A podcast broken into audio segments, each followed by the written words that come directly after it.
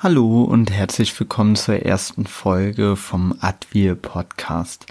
Mein Name ist Paya Masumi, ich bin 25, wohne in Hamburg und habe mich als Trainer in, in der politischen Bildungsarbeit und als Coach für Empowerment und Resilienz selbstständig gemacht.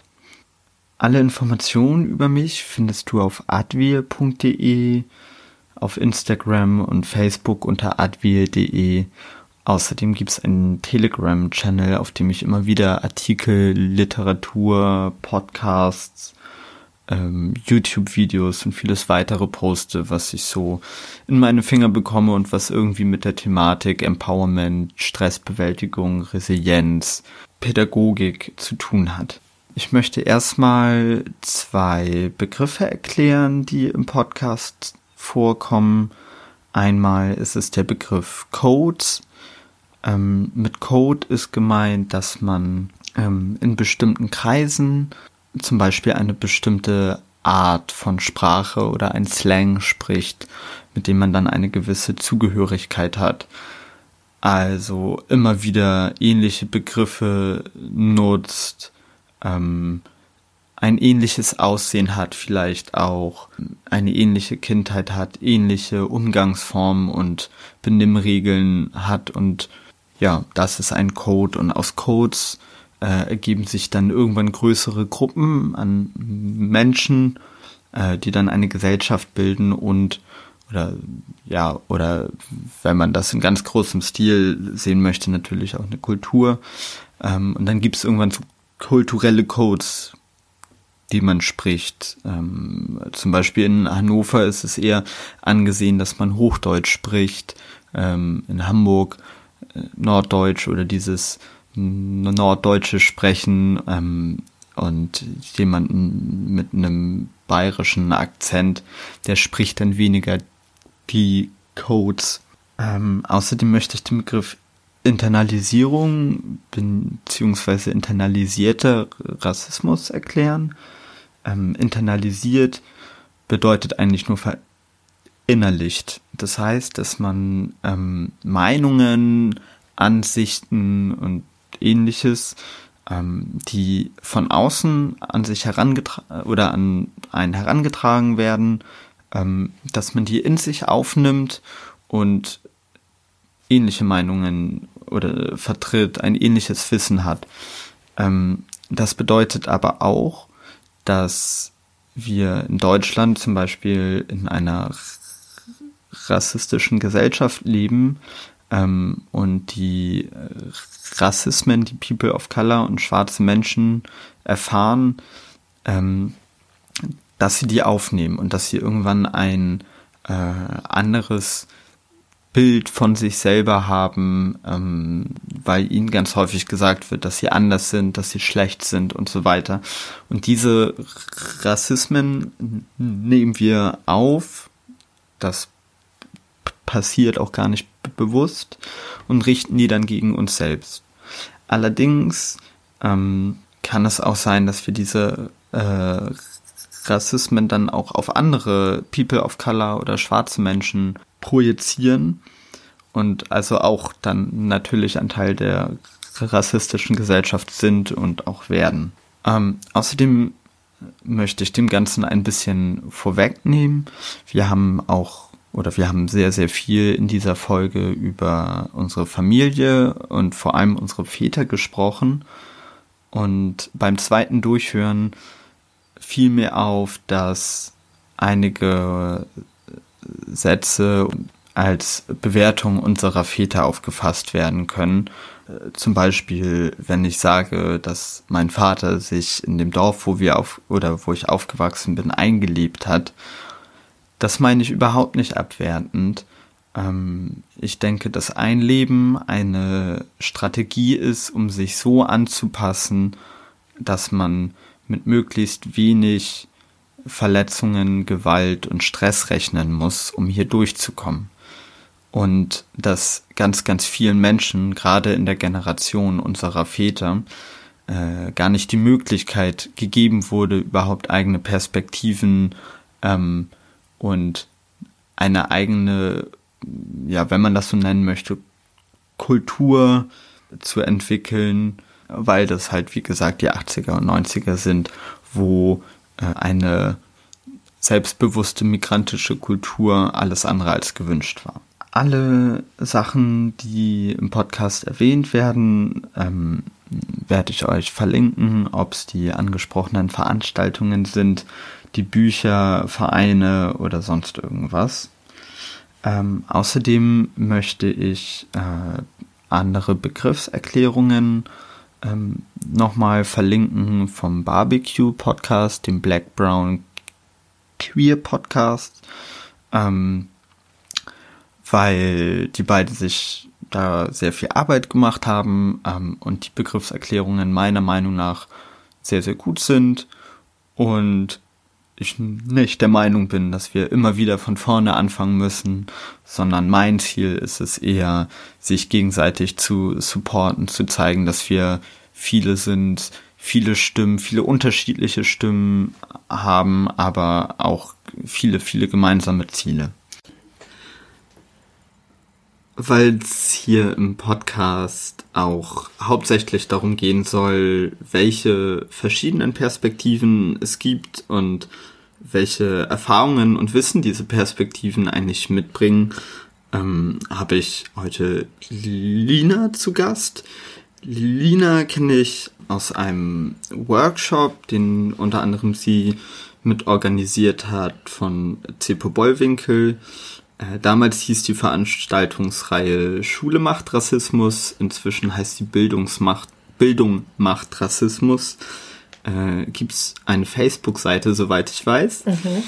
Äh, unbedingt mal angucken. Da gibt es immer wieder neue äh, Veranstaltungen, die in Hamburg an der Uni stattfinden und offen sind für alle, ähm, die sich zwar hauptsächlich an Pädagogik-Studierende richten, aber wo auch alle anderen einfach hingehen können und daran teilnehmen können. Äh, ja, möchtest du dich selber vorstellen? Ja, gerne. Äh, also ich bin Lina und ich bin 31, ähm, wohne in Hamburg, studiere hier afrikanische Sprachwissenschaften und bin Erzieherin. Ja. Ja, und cool. arbeite noch in der Kita nebenbei. Ah, das wusste ich auch noch gar nicht. Mhm. cool. genau.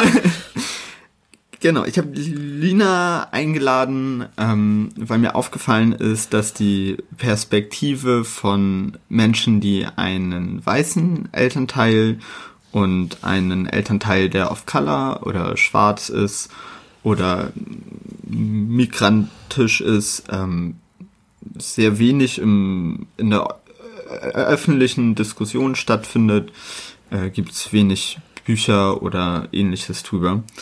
Mhm. Und deswegen wollte ich dich auch so ein bisschen fragen, so wie ist es eigentlich bei dir, welcher Elternteil mhm. ist weiß und welcher nicht? Also meine Mutter ist weiß und mhm. weiße Deutsche und mein Vater ist Syrer und ah, Kurde. Okay. Also mhm. ja, genau. Ja, das ist bei mir ähnlich. Meine Mutter ist auch weiße Deutsche mhm. und mein Vater kommt aus dem Iran, mhm. aber ist kein Kurde. Ja. genau. Ja. Und was hat das so an Auswirkungen für dich? Also, dass ein Elternteil weiß ist und ein Elternteil nicht weiß? Also zum Beispiel machst du dadurch ähm, andere Erfahrungen als andere Menschen? Ähm, ja, das denke ich schon. Vor allen Dingen inzwischen ist mir das klar geworden, also so im Erwachsenenalter. Ähm, ich habe jetzt in meiner Kindheit nicht ähm, so unbedingt Ausgrenzungserfahrungen oder ähnliches gehabt. Ähm, ich glaube, das kommt auch ganz viel daher, dass ich die Perspektive gar nicht hatte. Also ähm, mein Vater hat äh, zum Beispiel immer Deutsch mit uns gesprochen, hat, ähm, ja, sage ich mal, sehr angepasst in Anführungszeichen gelebt.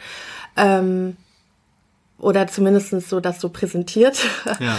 Und ähm, dadurch, mein Vater hat, hatte und hat auch immer noch größtenteils so die Ansicht, dass ähm, Rassismus Erfahrungen in Deutschland, dass es die nicht geben würde oder mhm. so. Also in letzter Zeit wird das jetzt für ihn auch realer, aber da kann ich ja später nochmal was zu sagen, auch wegen seinem Namen und so. Aber ähm, früher war das immer so, dass er das so weg, ach ne, so auf die leichte Schulter genommen ja. hat und gesagt hat, das ist halt so und in Syrien ist das viel schlimmer und muss man mit leben. Genau, gehört ja. dazu und ähm, ich hatte halt dadurch nie so die die Gespräche zu Hause oder so die ähm, die Anlaufstelle, wo man gesagt hat, du bist halt ein bisschen anders als Jennifer ja. oder so. Und dadurch habe ich das eben als Kind auch gar nicht so wahrgenommen. Und jetzt im so im Rückblickend gab es dann schon, weil wir haben, also wir kommen aus Bonn, also in Bonn bin mhm. ich geboren und es ist ja eine etwas kleinere Stadt, aber auch immer noch eine Großstadt. Und wir haben in so einem Vorort gewohnt. Und ja, also im Rückblicken gibt's schon, gab es schon Momente, wo eben im Dorf irgendwelche Leute was gesagt haben, wenn wir vorbeigegangen sind oder so. Aber das ist mir nicht so wirklich aufgefallen. Ja, voll. Ähm, genau, aber ich denke heutzutage natürlich schon, dass das was mit mir gemacht hat, weil mein Vater hat mich nun mal erzogen und ja. äh, war auch immer so meine Bezugsperson und genau.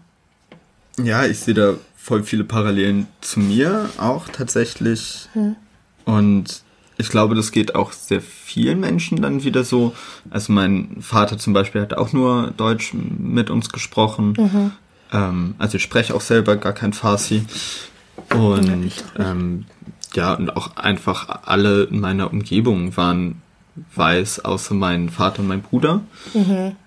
Ja, deswegen ist es mir zum Beispiel auch gar nicht aufgefallen, wenn irgendwie mal Ausgrenzungserfahrungen oder rassistische Sachen irgendwie passiert sind, weil ich das irgendwie als normal ja. angesehen habe. So, das kam erst später, ja.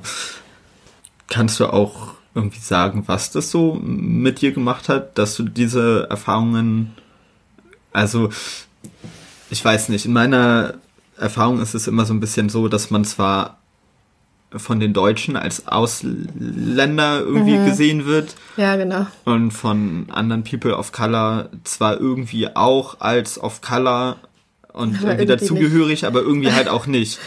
Ja, genau. Was ich halt voll verstehen kann. Ja, ja, genau, ich auch. Weil man ja ganz andere Erfahrungen macht und ganz viele ja. Codes häufig besser versteht und auch sprechen kann. Aber ähm, ja, was haben, was hat das so mit dir gemacht? Ähm, ja, genau, das ähm, hat was mit mir gemacht in der Hinsicht, dass ich einen Teil meiner Identität halt ähm, mein Leben lang, sage ich jetzt mal, ja. ganz dramatisch halt gar nicht ähm, wahrgenommen habe. Mhm. Um, auch so zum Beispiel, also ich mache schon viele Jahre Psychotherapie oder habe ja. ne, schon mehrere gemacht und immer wenn ein Therapeut oder eine Therapeutin gesagt hat, dass ich vielleicht auch mit Identitätskämpfen zu strugglen habe oder so, war ich immer so, hä, nein. Und wirklich, ich dachte immer so, was labern die da? Also ich kann auch noch nicht mal Code sprechen und ja. halt ganz seltsam äh, so mit mir selber umgegangen bin und ähm, was du auch gerade gesagt hast, dass man eben von anderen ähm, Personen of Color so vielleicht nicht akzeptiert wird als zugehörig oder von Deutschen oder von mhm. Weißen, sage ich mal, dann das habe ich natürlich auch erlebt. Also ähm, so unzählige Gespräche mit deutschen Freundinnen, die dann so sagen, ja, aber du bist doch ja auch gar nicht, äh, ja. naja, also du zählst doch jetzt gar nicht als Syrerin. Und, ja, voll. und ich das dann damals halt, ich war noch nicht mal so offended, wie ich es heute wäre. Also ich war ja. dann halt so, ja, okay, ist halt der ihre Meinung oder mhm. stimmt ja auch irgendwie. Und halt mit meiner Verwandtschaft, ähm, also mein Vater und meine Mutter, die haben sich getrennt, als ich 13 war. Ja. Und bis dahin ähm, war mein Vater, also hat er bei uns gelebt natürlich. Und ja. äh, war, ähm, da war ich dann auch, waren wir mit ihm öfter bei unseren Verwandten, die in Deutschland eben schon gelebt haben. Ähm, ja, er hat auch eine sehr große Familie und halt ein Teil davon war in Deutschland, ähm, auch in NRW so verstreut. Ja, voll schön, aber ja, das dann zu den Kontakt genau. Und da waren wir dann auch öfter und also er hat irgendwie auch zehn Geschwister und okay. so und du kannst dir ja vorstellen, dass es sehr viele Cousins und Cousinen ja. gibt. Und ähm, immer wenn ich dann da war, habe ich mich eben nicht so wirklich so gefühlt, als ob ich dazugehören kann, weil die haben alle nur Kurdisch gesprochen ja. oder Arabisch, also aber eigentlich ja. nur Kurdisch und ich verstehe halt nur wirklich vereinzelte Wörter. Ich kann nur wie ein Baby, wenn überhaupt, also keine Sätze bilden.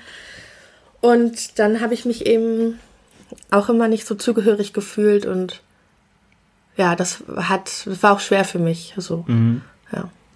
Also auch, dass es tatsächlich bis in deine Familie auch so reingegangen ja, ist, ja. Genau, weil auch, also ich weiß nicht, ob das jetzt das Thema sprengt, aber was ich auch finde, was, was man ähm, erleben kann und was in unserer Familie auch so war, wenn man eben ähm, so binational, sag ich ja. mal, ein Elternhaus hat, ist, äh, dass eben ähm, Rassismen gegen die eigene Herkunft, also im eigenen, in der eigenen Familie halt produziert werden und gesprochen werden. Ja, auf jeden Fall. Ja. Also kann ich auch nur äh, zustimmen. Ja. Also sowohl ähm, was mein Vater angeht, also sowohl genau. was er an Rassismen gegen sich selbst, äh, mhm. vermeintliche Musliminnen, ähm, ja. gegen schwarze Menschen, ja. ganz krass. Also ist ja, ich weiß nicht, wie es so in, in, in Syrien mhm. oder in Kurdistan ist, aber im Iran zum Beispiel gibt es einen ganz, ganz heftigen antischwarzen Rassismus, der mhm. ähm, auch nicht ansatzweise mal thematisiert wird. Andererseits aber halt auch von meiner Mutter zum ja. Beispiel, sowohl gegen meinen Vater, also wo sie dann ihn irgendwie als kulturell anders darstellt, so, oder ja, die sind halt so. Ja, genau. Aber dann auch irgendwie gegen meinen Bruder mich gab es das auch. Ja, das hat auf jeden Fall viel auch ausgelöst in mir, was ich so. Ja. Also ich finde auch gar nicht, dass das so den Rahmen sprengt. Mhm. Weil das ja, gehört dazu einfach, ne? Voll dazu gehört, ja. Und das sind, glaube ich, auch ganz prägende Erfahrungen.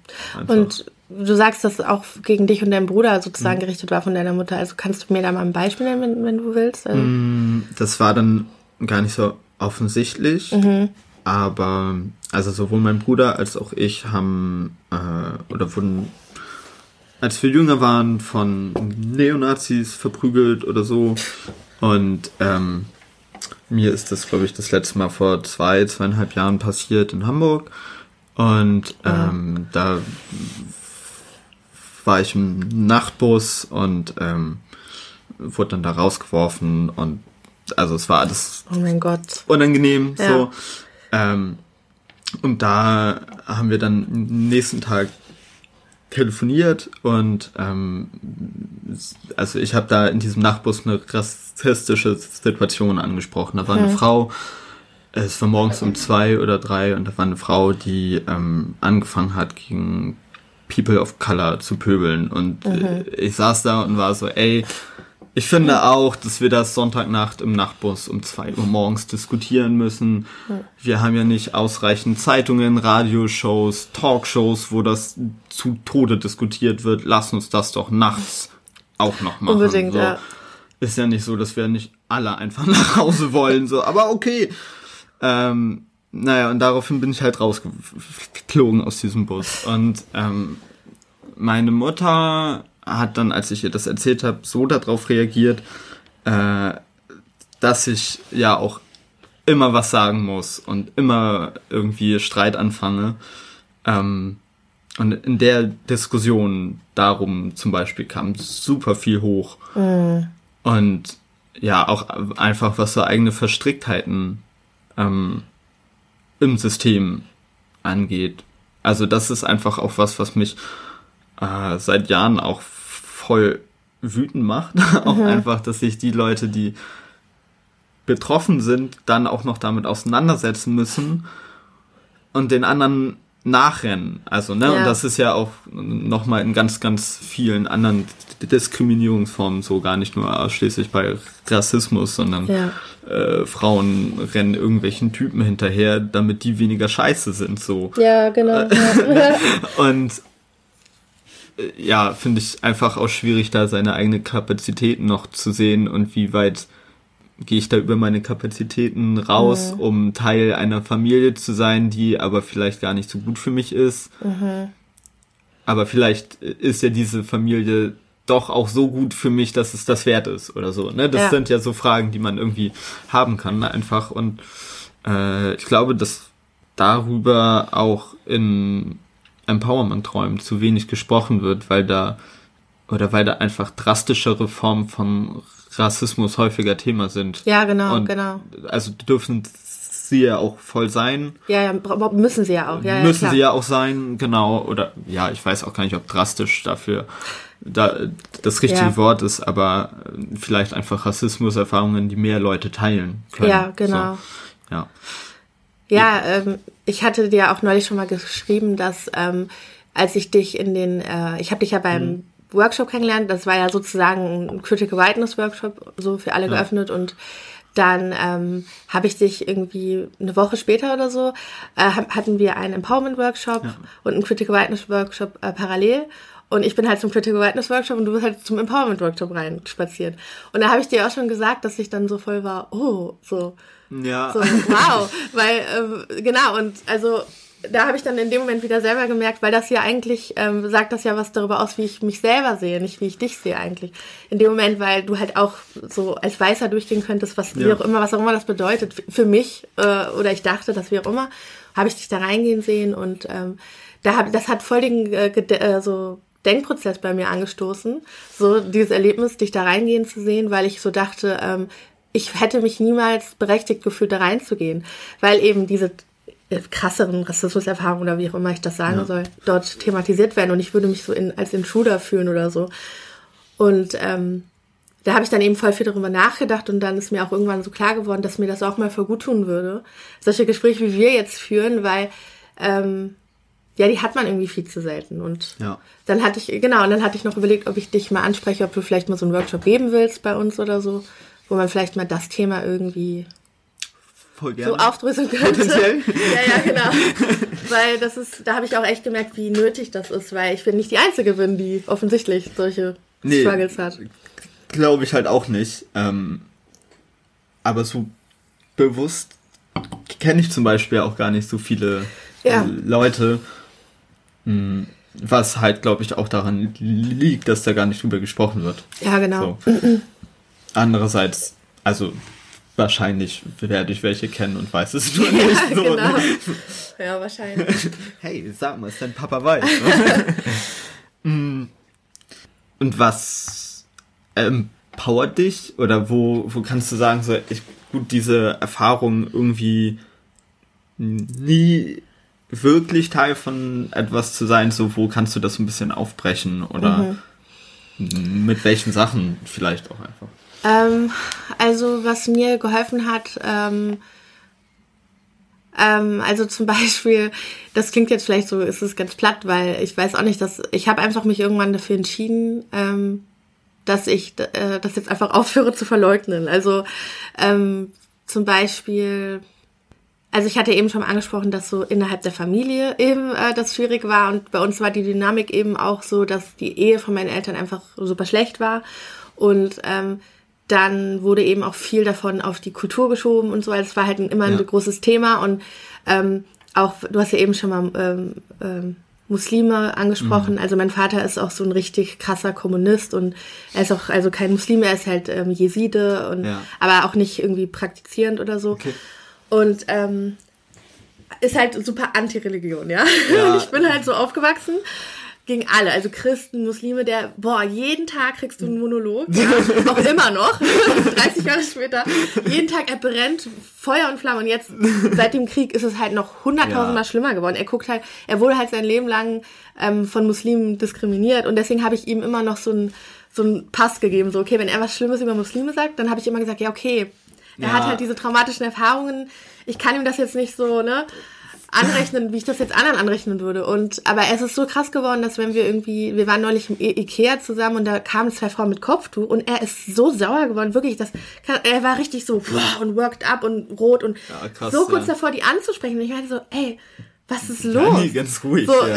aber es geht nicht. So kannst du nicht mehr weiterleben und nicht alle Muslime und blach, du weißt ja. Und ähm, jedenfalls ähm, habe ich halt eben, habe ich selber auch so schlimme Dinge gesagt in meiner Kindheit und meiner Jugend und so ja, über Muslime, über ähm, Araber, über also also ne schlimm, schlimm, schlimm und das ist mir erst so richtig bewusst geworden, als dann die öffentliche Diskussion so rassistisch geworden ist ja. und so anti-islamisch äh, oder wie auch immer. Und da habe ich dann erst so gemerkt, ich habe dann immer diese Schlagzeilen gesehen und dachte so, oh, das ist ja unmöglich, wie kann man sowas sagen? Und dann so, oh Gott, so was hast du selber immer gesagt. Ja. Das war auch so ein Prozess und und naja, und wie ich dann jetzt dahin gekommen bin, mich zu empowern, war irgendwie so, dass ich auch mit meinen Schwestern zum Beispiel viel darüber gesprochen mhm. habe und wir dann, also ich habe ähm, ich habe sieben Geschwister ja. und ähm, also davon, wir sind zu sechs aufgewachsen und zwei sind jetzt nochmal dazugekommen, sag ich mal, die sind auch noch klein, aber mit meinen erwachsenen Geschwistern, meinen erwachsenen Schwestern habe ich halt auch sehr viel darüber gesprochen und naja, auch vor allem mit den Jüngeren, habe dann halt auch so gemerkt, wir haben alle gemerkt, dass wir das gleiche Problem haben und mit meiner, ähm, also die ist halt meine jüngste Schwester von den alten Ja. Geschwistern, die ist jetzt irgendwie 20, äh, 23 oder so. Die, mit der war ich dann auch neulich auf einer Demo ähm, für Roger war eben Ja. und da haben wir auch so gemerkt, dass äh, wir haben uns dann halt ähm, bei sind unter den Kurden aufgehalten und das, äh, das war halt so ein Gefühl von irgendwie von Heimat und auch wenn du die Sprache, ich verstehe halt Bruchstücke und Ja. dann irgendwie und wie die aussehen und Ja. wie die reden und alles, das war irgendwie so und die Musik und wir haben uns halt so zu Hause gefühlt irgendwie und haben danach auch ganz viel darüber gesprochen und dass wir ja eben sowas öfter machen wollen und ich habe dann auch zum Beispiel jetzt ähm, durch meinen Vater so eine kurdische, also das ist eine Vereinigung, die heißt Roche und das sind ähm, kurdische Studenten in Deutschland. Und ähm, also ich bin zu alt, um Mitglied zu sein, aber ich bin Ehrenmitglied, weil ich eben jetzt so die die übersetzen, also einer von denen schreibt äh, Texte auf Arabisch und Kurdisch und äh, dann werden die übersetzt und ich überarbeite dann so die deutsche Version nochmal, Ah, so auf cool. so grammatisch und so. Ja. Und äh, solche kleine, so, solche Dinge eben, die haben mir jetzt geholfen, Ja, voll cool. ja, genau, mich mehr involviert zu fühlen sozusagen. Ja. Ja. Ich sehe da auch auf jeden Fall voll so ein Parallele schon wieder, weil, also ja, mein Vater, mh, ja, ich weiß nicht, ob ich ihn als Kommunist bezeichnen würde, Ja. aber ähm, ist halt während der Revolution im Iran geflohen. Ähm, unter anderem, weil es halt ein islamistisches Regime wurde. Ja. Ähm, und dementsprechend kann ich da die Abwehr auf jeden Fall halt auch voll nachvollziehen. Genau. So. Ja. Ähm, andere Teile von meiner Familie sind jetzt vor ein paar Jahren auch nach Deutschland gekommen, äh, die zum Beispiel bekennende Christen sind und gesagt haben, so im Iran erleben wir gerade so starke Repressionen. So. Ähm, andererseits, ja, wie, wie du auch sagtest, so Frauen mit Hijab, so da setzt irgendwas aus. Ähm, und wir saßen auch im Sommer auf der Terrasse und haben da stundenlang irgendwie diskutiert und ich war so, ey, du kannst es aus deiner Erfahrung heraus ablehnen. ja. Du brauchst auch keinen Hijab tragen. Genau. So. Aber wenn jemand das halt will, so Ja. ist es also auf jeden Fall nicht deine Position, Frauen vorzuschreiben, was sie tragen dürfen oder nicht. So.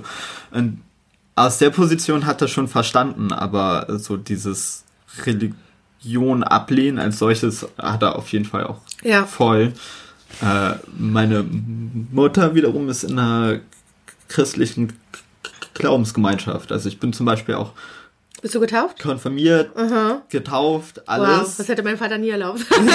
so. Ja. Ja, mein Vater war auch nicht so begeistert, Ja, ja. aber Er hat's halt hingenommen, ne? Genau, er, also ja, ich bin halt auf einem Dorf ja, aufgewachsen. muss man sich halt assimilieren. ja, genau. Und da bist du halt auf alle angewiesen und Mhm. wenn es halt auch deine Nachbarn sind, die derbe räudig sind, okay, aber auch die brauchst du halt so. Ja, diese Parallele finde ich Ja, dann voll. doch auch abgefahren. Ja, so. voll. Ja, ich finde es aber auch immer ein bisschen schwierig, die offen zu thematisieren, weil das halt auch Futter für konservative rechte Positionen immer Voll. bietet. Oh ja. Mm, Aber ja, ich will deswegen dann irgendwelche Themen trotzdem weiter Ja. diskutieren. Ah, Hast du von Max Czolek das integriert euch gelesen? Nee. Das ist eine seiner Hauptthesen, wenn ich das richtig verstanden habe, dass wir halt schon in einer postmigrantischen Gesellschaft leben und deswegen eigentlich auch gar nicht mehr auf diese re rechten Diskussionen eingehen sollten, sondern einfach mal eigene Themen in die Diskurse reinbringen. ja, Also, voll gut. Und irgendwie, Stimmt voll, ja. ja, bei mir ist auf jeden Fall immer ein großes Thema Wut gewesen auch und ich habe dann so im Rahmen von diesem Buch irgendwie dann für mich so mir diese Frage gar nicht mehr gestellt, ob ich wütend sein darf, wenn mir irgendwas passiert, sondern eher, ob ich das will. So, ob ich eigentlich der Mensch sein will, der dann schreiend auf der Straße steht und äh, irgendwelche Leute bepöbelt, so. Auch wenn ich vielleicht moralisch die Berechtigung dafür habe. So und ähm, ja. War das auch so ein, also ist das auch eine Sache, die bei dir irgendwie mal aufkam, so dieser Umgang mit irgendwelchen e e e Emotionen, die hochkamen? Ähm, ja, also Wut ist eine sehr fremde Emotion für ja. mich. Äh, ich bin allgemein, also ich bin äh, eher so der neurotisch-depressive Trauermensch gewesen. so. ähm, also früher vor allen Dingen in meiner Jugend und so. Und ähm, wie ich immer auf sowas reagiere, äh, früher, also ne, ich habe ja mir gearbeitet, aber ja. ich meine, ist so dieses, ähm, wenn ich zum Beispiel das Gefühl hatte, von den weißen Deutschen ausgeschlossen zu werden, dann habe ich ähm, ja mit so einer ähm, sagt man, Angriff ist die beste Verteidigung. Ja. Und genau das gleiche galt eben auch für meinen kurdischen äh, Familienteil. Ja. Also von meiner deutschen Seite aus habe ich eh keine wirkliche Familie. Ne? Meine, meine Mutter, ich habe meine Großeltern nie kennengelernt. Ah, okay. Ähm, die hat irgendwie einen Bruder, aber ist jetzt auch nicht so ja, okay. mein Favorite. Und ähm, genau, also wenn dann überhaupt hatte ich halt meinen kurdischen Familienteil Kontakt und wenn ich dann irgendwie ausgeschlossen mich oder sagen wir mal auch, sagen wir auch so, wenn sie dann irgendwie sich auf Kurdisch unterhalten haben und ich es nicht verstanden habe, dann habe ich mich einfach selber ausgeschlossen, verstehst du? Ja. Voll. Also ich habe mich dann einfach selber ausgeschlossen und Wut nicht unbedingt oder also richtig starke Gefühle habe ich gar nicht zugelassen. So, mhm. ich habe das immer alles so verbuddelt und habe dann so dieses, ich will das ja eh nicht so. Ja. Und habe mich dann eher so so, aber ich war schon sad, aber ich wollte das selber gar nicht wahrhaben. Und auch dasselbe gilt dann auch für Menschen auf der Straße oder die von meinem Gymnasium und ja. alles und ja, ich habe ähm, an Weihnachten war ich jetzt bei meinem Vater und wir haben da jetzt irgendwie seit drei Jahren entwickelt sich da irgendwie so eine Tradition, dass wir eigentlich irgendwie türkisch, afghanisch, iranisch, syrisch essen und einfach nur rumhängen ohne Weihnachten. So, das ist ganz cool. Ja. Ähm, und da waren jetzt auch viele iranische Verwandte, die jetzt in Deutschland leben von mir und die haben halt auch auf Farsi gesprochen ja. und ich verstehe halt auch so gut wie gar nichts. Ja. Bin halt auch 25, hätte es inzwischen auch mal selber lernen können. Ja, genau. Aber da gibt's auch irgendwelche Barrieren. Ich weiß gar nicht genau, wo die sind, aber auf ja, jeden ja. Fall sind sie da. Muss so. ich auch noch ergründen. genau. Ähm, und da habe ich das auch irgendwie gemerkt, dass da viel so, hm, ja, dann, dann halt will ich jetzt auch gar nicht so dazugehören. Andererseits fand ich schön, dass ich auch einfach da sein mhm. Konnte. So mhm. und irgendwie auch Leute, die auf Farsi sprechen, einfach mal um mich sind, weil das sonst irgendwie selten stattfand. Also so im Auf als du aufgewachsen bist, hattest du das nicht so, den Kontakt? Nee, gar nee, nicht gar eigentlich. Nicht. Also meine Großeltern aus dem Iran waren, glaube ich, dreimal in Deutschland. Mhm. Ähm, und andere Geschwister sind, von meinem Vater sind dann mal vorbeigekommen oder so. Aber das ging halt auch nur alle paar Jahre wegen mhm. Visum und also ne, ist ja auch jedes Mal dann teuer ja, und voll. so weiter. So. Kann man nicht mal eben so machen. Nee, genau. Und äh, wir können halt auch nicht in den Iran fliegen, also auf jeden Fall mein Vater nicht. Und wie weit das, war bei uns auch so. Auf uns zurückgeht, ja. ist halt noch die Frage so, das weiß man bei dem Regime einfach nicht. Ja, ja. Genau. Ja. Also und rein würden wir wahrscheinlich kommen, aber ob raus ist halt immer die Frage. Ja. Und ähm, ja. Ja, genau, deswegen gab es so diese Möglichkeit, auch Farsi zu lernen, irgendwie nicht so. Ähm, irgendwann hatten wir auch mal eine Nachhilfelehrerin, mein Bruder und ich, die hat das während ihrem Studium, also hat selber Medizin studiert und äh, hat uns dann versucht, Farsi beizubringen, mhm. aber irgendwie wurde das auch nichts und ist dann nach so einem Vierteljahr eingeschlafen wieder oder so. Ja. Aber da war ich auch erst fünf, sechs, so. Also. Ja, ja, das, ja, das Keine Ahnung. Ist, ja, ich, hab, ich frage meinen Vater das auch ähm, öfter, warum er das nicht, uns nicht beigebracht hat. Mhm. So und weil jetzt meine, also Halbgeschwister, ich sag einfach Geschwister, mhm. aber der hat jetzt nochmal neu geheiratet und seine ähm, Frau ist, als, ist auch Kurdin, auch aus der ja. gleichen Region in Syrien und so. Und ähm, die Kinder sprechen natürlich Kurdisch, ne? Ja. Und ich bin immer so neidisch auf meine kleinen Bruder und meine kleine Schwester. Und ähm, ja, und mein Vater sagt halt auch immer so, ja, es war halt nicht gern gesehen zu Hause. Also er hat sich auch nicht so gefühlt, als ob er das irgendwie hätte machen können. Also das war. Ja, ja ich habe das meinem Vater tatsächlich nie gefragt. Mhm. Aber ich habe von vielen anderen, also jetzt durch irgendwelche Bücher oder so auch einfach mitbekommen, das war halt auch die Zeit, in der sie damals gekommen sind, so in den 80er, 90er. Voll, kann man, ja. ja, genau, und da ist der Kontext dann natürlich auch irgendwie Solingen, Mölln, Rostock, Lichtenhagen, die ganze Asyldebatte in Anführungsstrichen. Ja. Und ähm, naja. dann als arabischer Mann. Ja. Also, aber wenigstens hat er dir einen Namen gegeben. Also ja, ich habe äh, zwei Namen. Also Hast du auch ich habe auch einen deutschen. Ach echt? Ja. Das ist ein also, deutscher Name. Biblischer Name. Benjamin. Benjamin, Benjamin. ja, okay. Ja, ja ich meine, ähm, das ist dann ein Erstname dann auch? Wurdest du so gerufen? Nee. Naja, siehst also, du, aber das war zum Beispiel auch was, was ich immer abgelehnt habe. Mhm, kann ich verstehen. Für mich so. Meine, wir haben nur eine Schwester, also meine ja. älteste Schwester. Also meine Halbgeschwister haben jetzt eh ja. auch kurdische Namen, aber meine älteste Schwester, die hat einen kurdischen Namen bekommen.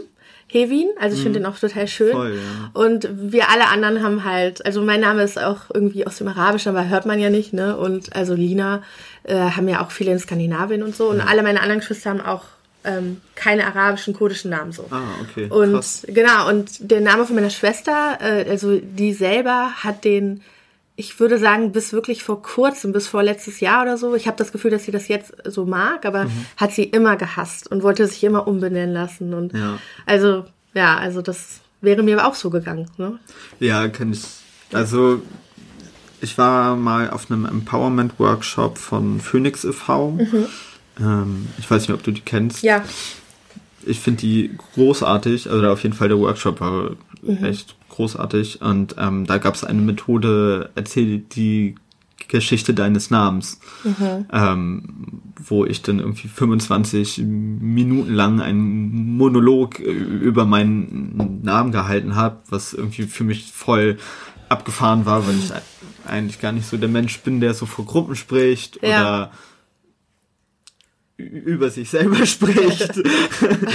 so, ja. Und ähm, und da ist mir halt auch krass bewusst geworden, wie viel ich mit meinem Vornamen, also Payam, verbinde. Mhm. Gerade auch, weil, also ich habe irgendwie für mich selber gerade beschlossen, oder vor ein, zwei Wochen, wenn mich nochmal jemand fragt, wo mein Name herkommt, dann sage ich aus Hamburg. Ja. Weil Payam ist, also der wird im Iran anders ausgesprochen, anders geschrieben, so. Also irgendwie ist es auch gar kein iranischer ja. Name mehr. So, okay, dann ist es halt ein Hamburger Name. Ja. So. ähm, aber wie Benjamin irgendwie für mich auch wenig mit mir zu tun hat mhm. und ich mich davon auch gar nicht angesprochen fühle und wenn mich jemand so genannt hat, dann wollte ich das auch immer nicht. Ja. So. Also ich kann auch gar nicht so sagen, warum eigentlich, aber ja, ich habe auch noch einen zweiten Namen, also Anna. Und ja. den, da habe ich auch nichts mit am Hut. So. Ja. Also. Nee, den fühle ich gar nicht. ich schreibe immer überall nur Lina hin, ja. ja. Ja, stimmt. Ja, stimmt, wenn ich irgendwo schreibe, ja, dann ja. schreibe ich auch immer nur Payam. Ja. Stimmt, witzig. Mm. Und jetzt haben wir ganz viel darüber gesprochen, wie so die Erfahrungen waren, was mhm. da vielleicht auch irgendwie, oder was da ja auch viele schmerzhafte Erfahrungen waren, aber was denkst du, hat dich denn dahin gebracht, wo du jetzt stehst? Also ich meine, du bist 31 mhm. und arbeitest, studierst, bist ja aber auf Color und hast damit irgendwie weniger Zugänge zu Ressourcen so und kamst da trotzdem hin und ja. Eigentlich geht es ja auch so gut so, ne? ne? Ja. ähm, ja, das äh, habe ich auch witzigerweise ähm, nie und auch immer noch äh, nicht wirklich. Ich habe das immer eher so auf Klassismus, so auf diese mhm. Schiene ähm, gesehen und dass ähm, mein Vater zum Beispiel so, ich würde ihn schon so als intellektuell bezeichnen, so ein Intellektueller, der total ja. im politischen Diskurs und aber äh, war halt irgendwie 20 Jahre 25 Jahre Kellner und Taxifahrer so mein Leben lang. Ja. Also auch so total ähm, hart gearbeitet und auch sehr unglücklich deshalb, weil er ja. eigentlich hatte irgendwie Literatur studiert und das ja Ach, ging dann hier ja. alles nicht. Und wie ich hier hingekommen bin, ich weiß gar nicht, warum ich das jetzt mit meinem Vater angefangen habe. Ich hatte, ich wollte auf irgendwas hinaus. ähm, Genau, genau, das wollte ich erzählen, weil ich, ähm, ich habe das immer darauf geschoben, dass, also ich habe ja alles ein bisschen später gemacht. Ich habe äh, in der Elf die Schule abgebrochen. Ähm, ne, da ging es mir nicht so gut psychisch ja. und dann habe ich gesagt, ich schaffe das jetzt nicht mehr. Ich war auch auf so einem Gymnasium, so ein Elite-Gymnasium uh. in Bonn und so. bilingual, Französisch, Deutsch und ähm, die Leute waren halt alle Sorry Leute, falls ihr das hört, aber die meisten von denen waren wirklich zum Kotzen und ich ja. habe auch mit keinem mehr was zu tun, außer ein, zwei Leute oder so. Ähm, hatte da auch nie wirklich meinen Freundeskreis, sondern immer außerhalb der Schule. Ja, und, wie, und dann ist mir alles eben schwerer gefallen im Leben. Ne? Ich habe dann ähm, Schule abgebrochen, habe dann erstmal gejobbt, dann habe ich eine Ausbildung gemacht, mit Abitur integriert sozusagen, hatte ich auch für Glück und äh, dann habe ich wieder ein paar Jahre Pause gemacht und dann jetzt nochmal angefangen zu studieren. Ja. Und ähm, warum das alles so lang gedauert hat und immer so schwerfällig war. Ich dachte halt immer einfach nur, weil ich aus einer armen Familie in Anführungszeichen mhm. komme. Also wir hatten ja. genug, aber wir hatten halt nicht viel. Und ähm, ich habe ja, ich habe mir einfach meine Zeit genommen ja. und habe versucht, mich nicht äh, so. Ich habe jetzt schon manchmal auch das Gefühl, wenn ich in der Uni bin, weil ich jetzt auch gerade wieder voll am rumpümmeln bin so und meine Hausarbeiten nicht schreibe und keine Ahnung was und eigentlich könnte ich schon längst hätte ich schon fertig sein können mit dem Studium. Und dann komme ich mir schon echt manchmal vor wie so ein Versager und stehe dann da unter den ganzen 20-Jährigen und denke mir so, oh, weiß ich nicht, ne? Aber ich versuche das eben nicht so, wie sagt man das auf Deutsch? Also ich bin immer, don't let it get to me, weißt du? Ich versuche immer das so nicht so an mich rankommen zu lassen. So, das, da ist es. 40 Semester Minimum für Deutschland, kein Finger krumm, ne? oh Gott, ja. ich hoffe nicht, aber genau. Ja, und genau, ich habe es einfach immer irgendwie gemacht und dann halt äh, Pausen gemacht, wenn es nicht mehr ging. Ja, voll ja. gut. Ja. Und was, also, äh, hast du in diesen Pausen irgendwelche Strategien, die, die, die du da verfolgst, dass du sagst, so, okay, wenn ich da so eine Pause habe, dann sehe ich irgendwie viel meine Familie, meine Freundinnen oder ich gehe voll auf Baden und ja, schwimmen ja. oder ich weiß nicht, genau. ich snack den ganzen Tag geilen Scheiß, so, das ist ja auch ja, das, voll legit, so. Genau. Schön gut essen, ja. äh, viel schlafen, ähm, ja. so, und Therapie machen, also das ist immer ja. ganz wichtig für mich, äh, und habe das auch on and off gemacht, jetzt die letzten zweieinhalb Jahre oder so, so zum ersten Mal so kontinuierlich durchgezogen, sonst habe ich oft ein Jahr gemacht und dann halt nicht mehr und so. Das hat mir auf jeden Fall geholfen, ähm, und ich struggle halt immer noch mit manchen Dingen, mit der Uni und so, aber krieg dann halt die anderen Bereiche im Leben hin und ich denke mir immer so, solange nur ein Bereich sagt, ist es auch okay. Ja, und ich glaube, so ein bisschen Struggle ist auch normal. Ja, denke ich auch. Und vor allem ist der Struggle ja auch häufig gar nicht unsere Schuld, aber wir tragen so ein bisschen die Verantwortung, das auf die Reihe zu bekommen vielleicht. Ja. Auch wenn das so von außen kommt. Ja, ja, ja auf jeden Fall. Genau, das denke ich auch. Ja, dann, äh, ich glaube, ich habe soweit meine ganzen Fragen durch und äh, würde mich erstmal vielen, vielen Dank so ganz toll bedanken dafür, ähm, weil das in mir, glaube ich, auch nochmal viele Sachen angestoßen hat, gerade so mhm. mit diesen Parallelen, dass man sich auch irgendwie selber als Täterin mhm. fühlen kann, aber ja. eben auch betroffen sein kann, so, ja. ja das auf jeden Fall auch nochmal. Können wir irgendwann eine weitere Podcast-Folge zu machen. Ja, auf jeden Fall. Ja, danke, dass du mich eingeladen hast. Ja, sehr gerne. Sehr gefreut. Ja, schön. Ich hoffe, ihr konntet etwas aus unseren Erfahrungen und Erzählungen für euch mitnehmen, neue Wege für Empowerment finden und ihr seid auch bei der nächsten Folge vom Advil Podcast wieder dabei. Alle Infos zu mir, zum Podcast, zu dem, was ich so mache, findet ihr, wie gesagt, auf advil.de, auf Instagram und Facebook auch unter advil.de. Sonst ist das auch alles nochmal unten in der Infobox verlinkt. Ja, dann freue ich mich sehr aufs nächste Mal. Bis dahin. Tschüss.